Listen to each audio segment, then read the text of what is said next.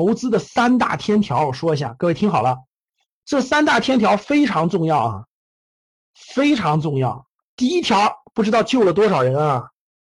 不管你投什么，绝不借钱投资，什么融资融券乱七八糟的，信用卡透支，网络上有很多机构教大家怎么办一张高额信用卡，我告诉你，那都在教给你怎么借钱投资，绝对是害你的，绝对不是帮你。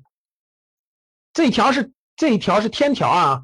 第一个最核心的心态就会发生变化，各位记住，借钱投资和你不和你自己的钱那是完全不一样的。你自己的钱你可以放放一年、放三年、放五年、放很长时间。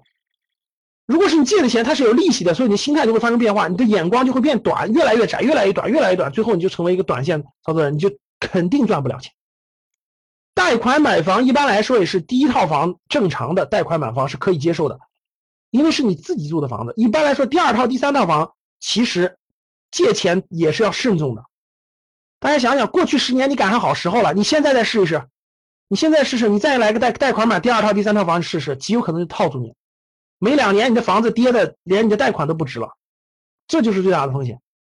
所以投资理财这件事情不要借钱，很多社会上很多鬼话忽悠你的，说自己的钱怎么能发财呢？你自己只有十万块钱，来我借给你借给你很多钱，你你借着银行的钱再赚钱才能赚钱呀！你千万别相信啊！我跟你说那是靠经济形势的，经济形势好的时候你借钱再赚钱那是好事一旦错过那个时代，你要再那么做你就离死不远了。包括现在房地产就这样的，过去大家想想那么多开发商是怎么赚钱的？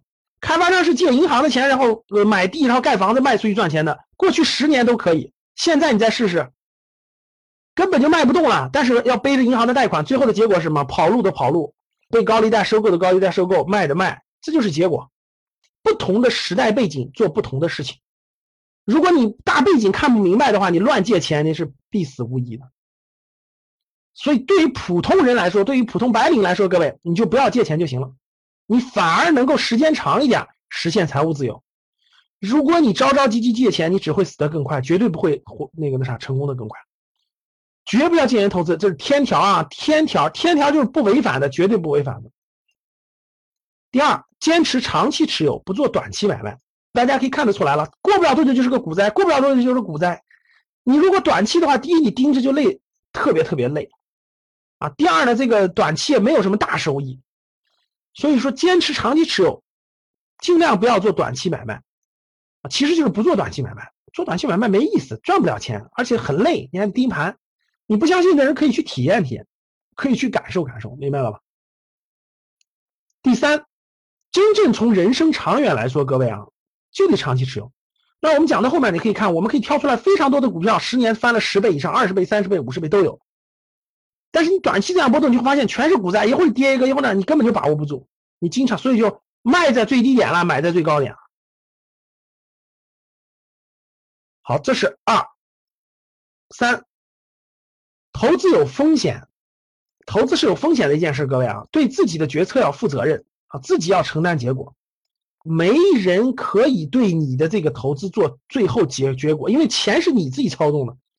你说把钱要交给别人，对吧？那别人给你亏了。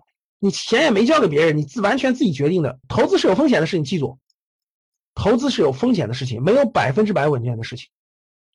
对自己的决策要负责任，自己要承担结果，一点钱都不能亏，亏一点钱都受不了了，你就不要买风险高的，你就直接买没风险的就行了。